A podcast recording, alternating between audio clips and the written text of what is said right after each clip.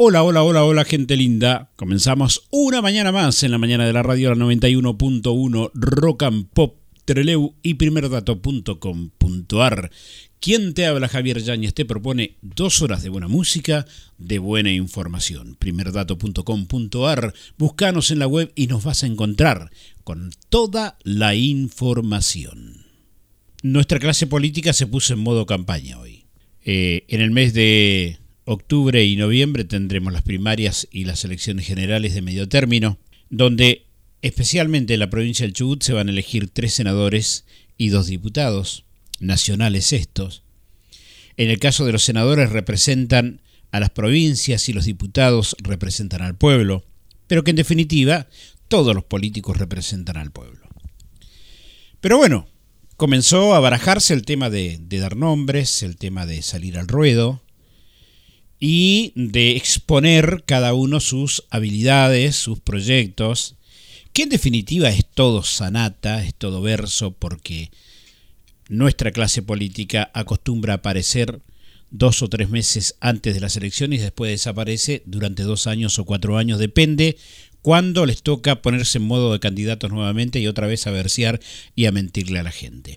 Y en especial, un político o un sector de la política en la provincia del Chubut, como es el sector del actual gobernador Mariano Arcioni, eh, lo diría yo el partido del cinismo y de la indignidad que va a tratar de este, presentarnos sus caballitos de batalla a través de este, Federico Mazzoni, a través de Fabián Buratich a través de algunos otros nombres y, o los clásicos que van a salir al ruedo para después negociar y sacar su tajada de la torta y quedarse tranquilo. Porque viven, viven como las larvas, viven como los, los, los parásitos, este, y ven el momento y la ocasión para sacarte, para estrujarte, para este, llevar harina para su quintal, llevar agua para su molino, y después desaparecen los muchachos. Y este gobernador, que es uno de los gobernadores más cínicos, eh, uno de los gobernadores más mentirosos que he conocido en mi vida, y uno de los gobernadores a los cuales les importa un carajo la vida de los ciudadanos, en especial de los chubutenses.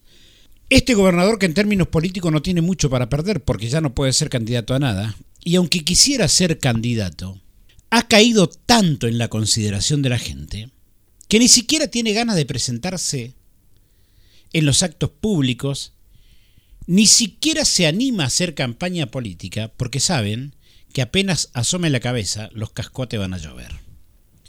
Pero bien, bueno, tiene sus, sus, secuaces, tiene sus manejos, tiene sus, sus movidas y trata de vender, de vender y de vender y de vender para que la gente le crea. Pero bueno, este mismo gobernador que en el 90, en el 2017 nos dijo que jamás, mientras él sea parte de la política, la minería en la provincia del Chubut iba a tener una buena acogida. Eso nos dijo y dijo que mientras yo sea este, esté en la actividad política, la minería no va a entrar a la provincia del Chubut porque tenemos recursos maravillosos y porque la, la, la, la, la, y sanata, y sanata, y sanata. Esto decía, escúchelo. Bueno, este gobernador que usted acaba de escuchar es el mismo, es el mismo que está diciendo por todos lados ahora que necesitamos otra matriz económica, que necesitamos la mega minería, que los pueblos del Chubut necesitan de la minería para vivir y que la minería tiene que ser viable en la provincia del Chubut. Este mentiroso, este gobernador, mentirita, Pinochito. El que le dijo a los chubutenses cuando era candidato que no iba a permitir que se viole la ley 5001, que es la que rige y prohíbe la minería en la cordillera y en la provincia del Chubut. Ellos quieren zonificar diciendo, bueno, vamos a una zona donde no contaminemos, pero bueno, es la puerta que se va a dejar abierta para que después se metan por todos lados. Al margen de esto, al margen de esto, para mí el problema no es la minería.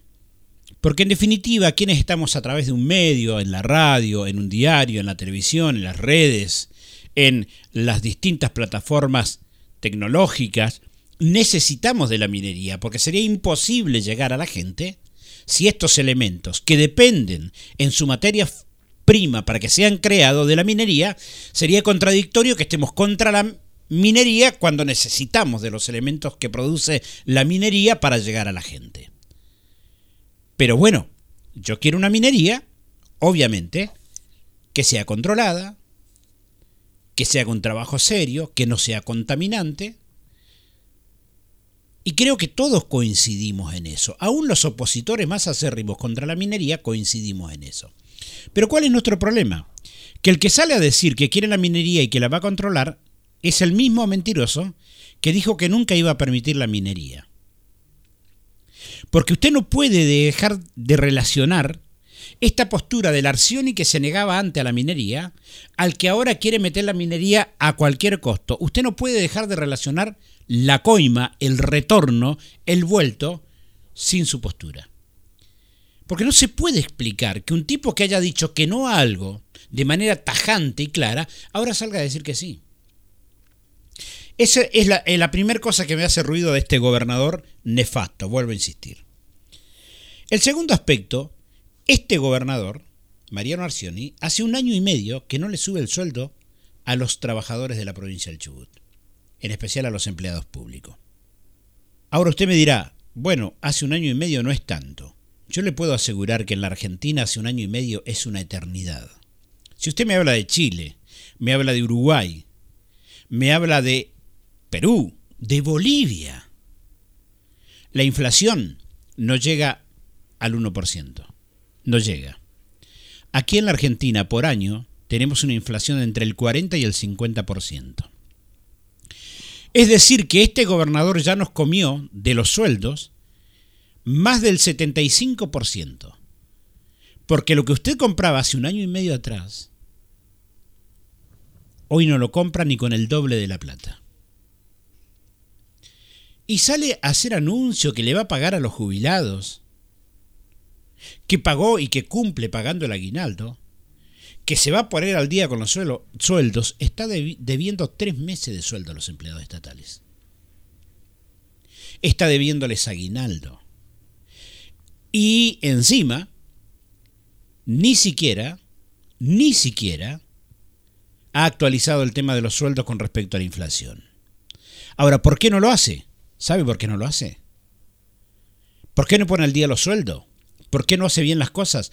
Porque no quiere que le vengan a pedir aumento a los empleados del Estado. Y como los que conducen los gremios estatales están todos comprados porque están sus mujeres como subsecretario de Arcioni, sus eh, amantes, sus hijos son empleados públicos puestos por este gobierno nefasto. Obviamente que los gremios hacen ojitos, miran para otro lado y no hacen lo que tienen que hacer. Este es el gobernador que viene a plantear en algún aspecto de que va a crear un nuevo frente, un nuevo partido, como vienen haciéndolo siempre, cambiándose los nombres, pero las lacras son las mismas de siempre. Este gobernador que cada vez que hay conflicto se esconde. Y cuando no se puede esconder, viaja a Buenos Aires y quiere hacernos creer a través de los medios que está gestionando para los chubutenses. Este campeón gobernador del cinismo, de la mentira y del verso, es el que nos dijo hace dos años atrás que iba a poner las cuentas al día y no las puso. Pero no es que no las haya puesto. La verdad que Arcioni ahora está mucho más cómodo que antes y tiene mucho más plata que antes. Escúcheme, la recaudación a nivel nacional se duplicó, lo que significa que las provincias, a través de este sistema de coparticipación automática que tienen, que reciben el 40% de todo lo que recauda Nación, lo reciben las provincias de manera automática, si la Nación recaudó el doble, las provincias recaudan el doble también. Ahora, claro, no todos lo saben, pero no todos somos estúpidos e imbéciles y necios que nos vamos a comer su verso, señor gobernador. No es así. Usted le ha mentido permanentemente al pueblo del Chubut.